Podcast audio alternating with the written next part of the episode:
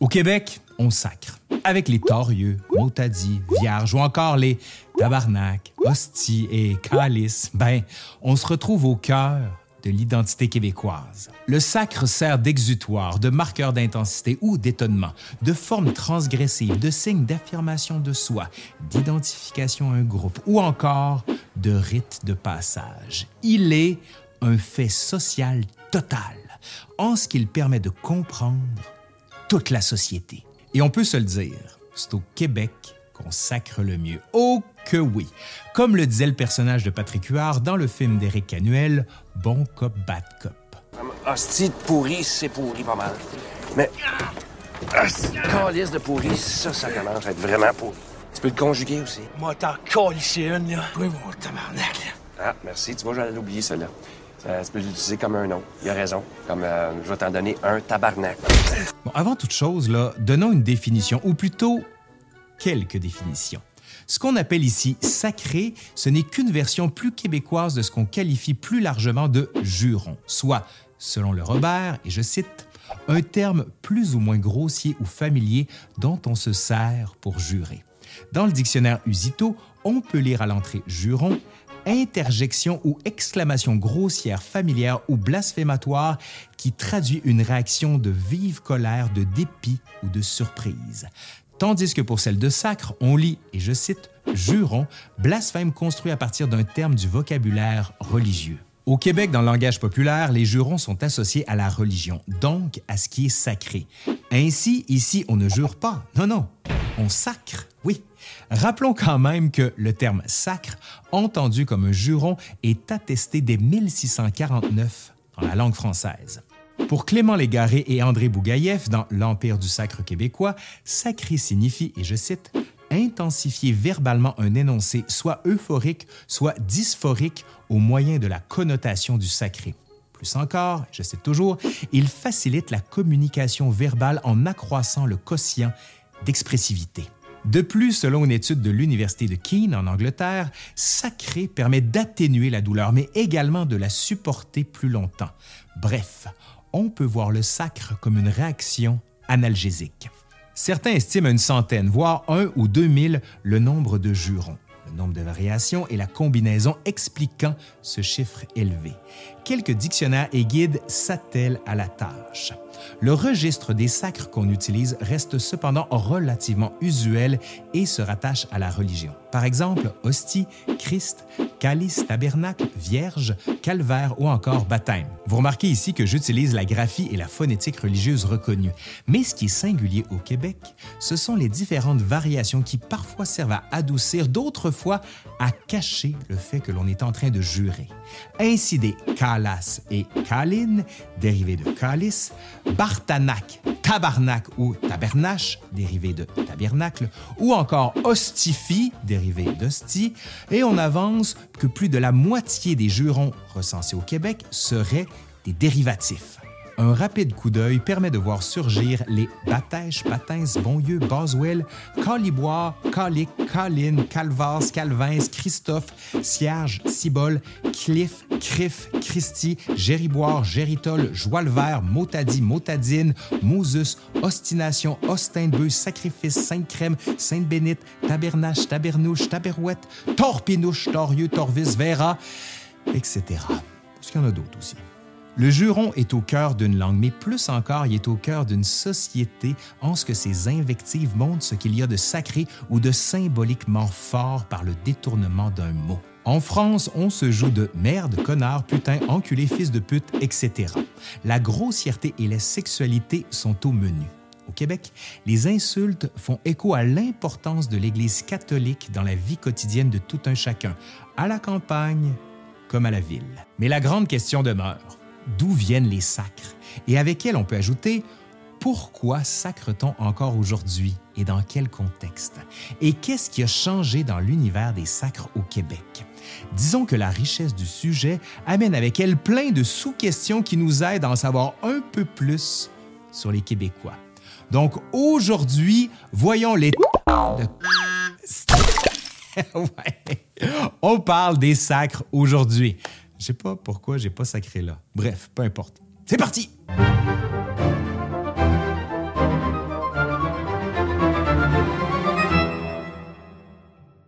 L'idée semble aller de soi. Au Québec, on sacre pour s'opposer à l'Église catholique.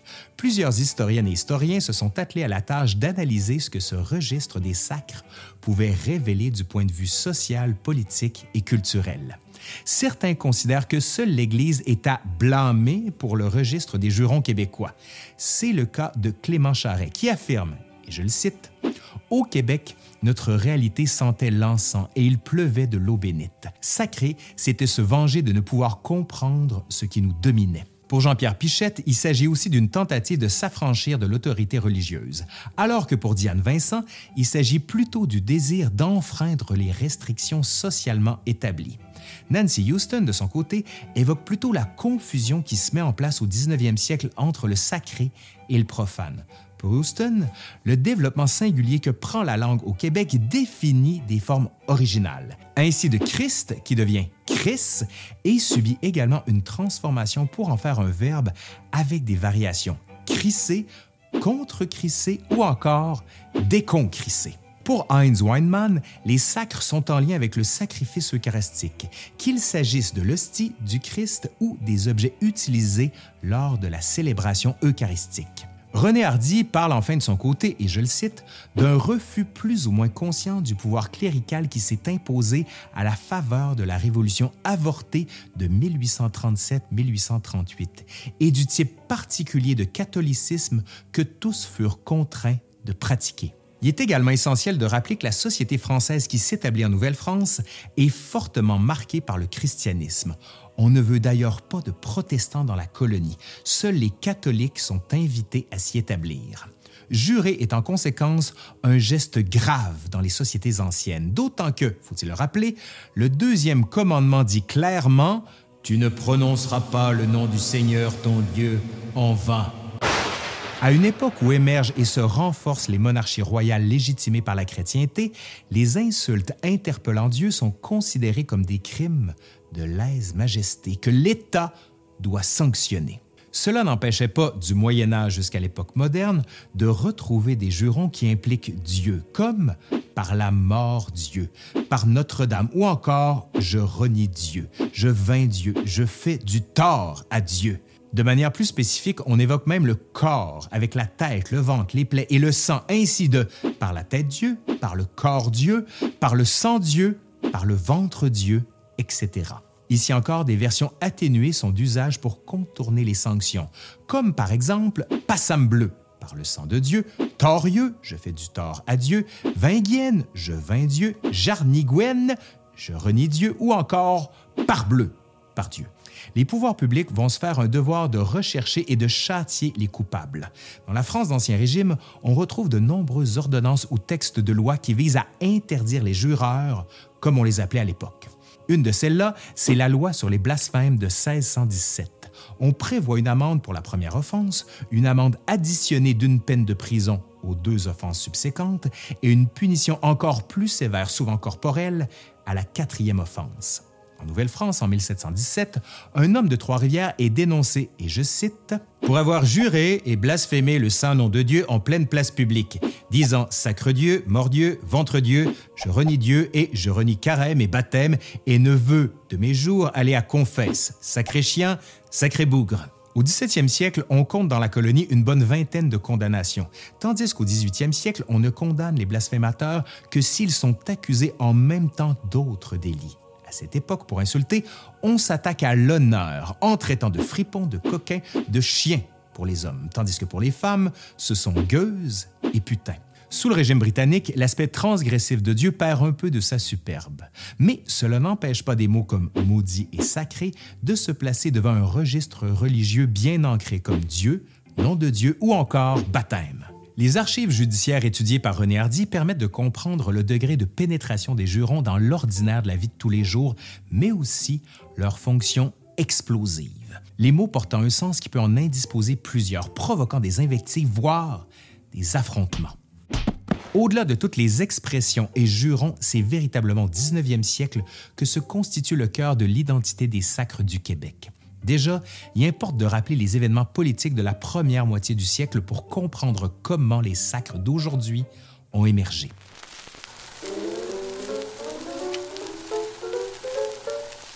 À la suite de la constitution de la Chambre d'Assemblée, nombreux sont les hommes politiques à réclamer plus d'autonomie pour le Bas-Canada. Les membres de professions libérales et marchands rêvant de démocratie entendent bien traduire dans la réalité cette visée ultime. L'Église, qui défend le régime britannique et l'ordre ancien, notamment en raison du respect de la doctrine catholique de la monarchie de droit divin, doit être, selon eux, neutralisée. À cette époque, rappelons que le clergé canadien peine à se renouveler. Ses membres sont vieillissants et le pouvoir britannique interdit de recruter des clercs français. Suivent les 92 résolutions, un document adopté par la Chambre d'Assemblée du Bas-Canada et acheminé en 1834 en Angleterre pour que les Canadiens français aient accès à la fonction publique et que le gouvernement soit responsable. Londres répond avec les 10 résolutions connues sous le nom de résolution Russell et refuse toutes les propositions. L'insurrection suivra. Entre 1837 et 1838, c'est la rébellion des Patriotes qui sera durement réprimée. La défaite est amère pour plusieurs, mais plus encore, elle laisse un vide et un sentiment d'inaccomplissement. L'Église sort affaiblie de la confrontation, d'autant plus que plusieurs chefs politiques s'en sont pris directement à elle. La pratique religieuse décline, les fidèles se détournent des sacrements, notamment en raison de la rigidité des prêtres dans l'application de la doctrine et de la confession.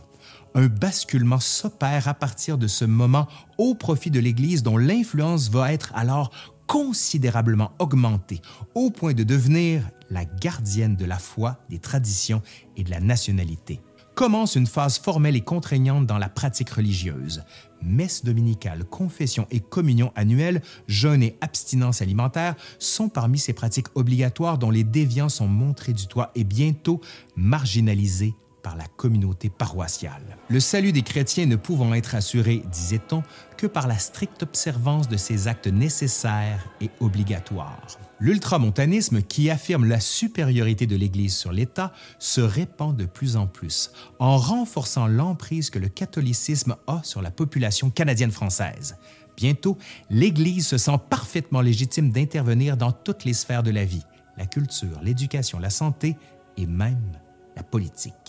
Dès lors, l'Église ne se gêne pas pour combattre la pensée libérale qu'elle voit comme une menace à son pouvoir. Une pédagogie autoritaire se structure. Il devient de plus en plus périlleux de critiquer l'Église. Une chape de plomb tombe sur les corps et les consciences. Elle limite, quand elle n'empêche pas carrément les formes de critique envers les autorités religieuses. Critiquer l'Église, les prêtres, les curés, les religieuses, la liturgie, les instruments de culte ou les cérémonies religieuses revient à critiquer le fondement même de la société. Ainsi, une confusion du sacré et du profane se dessine, brouillant les repères de celles et ceux qui vivent dans un monde où l'Église semble être l'alpha et l'oméga de tout. C'est donc à cette époque et dans ce contexte bien particulier que les sacres connaissent un remarquable essor qui voit tout un florilège se constituer et s'implanter durablement dans la société. Les sacres qui se développent alors s'imposent ainsi à la suite de la défaite de 1837 et 38, doublés d'un mouvement de reprise en main de l'Église qui impose fortement un modèle de vie morale, sociale et religieuse à appliquer. Les sacres représentent une transgression religieuse, certes, mais aussi une transgression de la vie imposée, tant les frontières entre la vie sociale et religieuse sont minces et poreuses. Les tabous ne sont pas que religieux, ils sont aussi politiques, culturels et sociaux. Les objets de culte, ceux qui sont dans le quotidien de la vie des Canadiens français, mais surtout le nom qu'on leur donne, sont alors détournés pour servir un propos transgressif et une forme de contestation adoucie, notamment quand on change les mots cliff ou criff pour Christ, pour ne prendre qu'un exemple. À partir de 1850, de nouveaux jurons apparaissent, comme Christ, Vierge et Saint, puis Ciboire, Calvaire, Tabernacle, Calice suivent rapidement. Une brochure datant de 1914 détaille les jurons les plus populaires.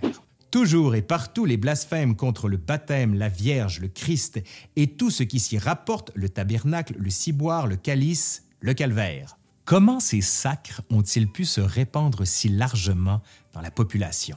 Pour plusieurs, c'est du côté des bûcherons et des camps forestiers qu'il faut chercher. Le sacre se répand d'abord avec l'ouverture des camps de bûcherons au début du 19e siècle, qui touche une frange de plus en plus importante d'hommes qui partent pendant plusieurs semaines loin des formes d'autorité qu'impose l'Église dans le quotidien. À l'époque, les formules sacré comme un bûcheron ou encore sacré comme un draveur se répandent. Jean-Pierre Pichette note à ce propos que dans les contes et les légendes publiées au 19e siècle, ce sont souvent les travailleurs forestiers qui se rendent coupables de jurer.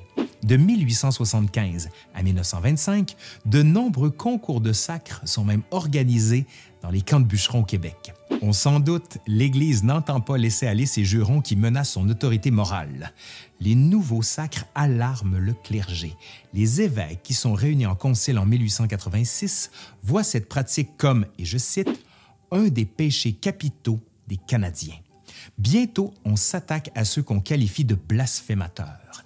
Les campagnes religieuses sont doublées par celles d'associations laïques qui reprennent le combat et servent de relais dans la société civile des volontés religieuses. L'Association des voyageurs de commerce, dès sa fondation en 1915, se destine, et je cite, à moraliser et à désinfecter le langage des Canadiens. On engage des conférenciers qui répandent, et je cite, dans tout le pays et jusqu'au fond des forêts, dans les usines, les gares, les places publiques, le long des routes et dans les hôtels, des images du Sacré-Cœur, avec l'inscription Ne blasphémez pas, des textes de loi prohibant le blasphème et des affiches Pourquoi blasphémer?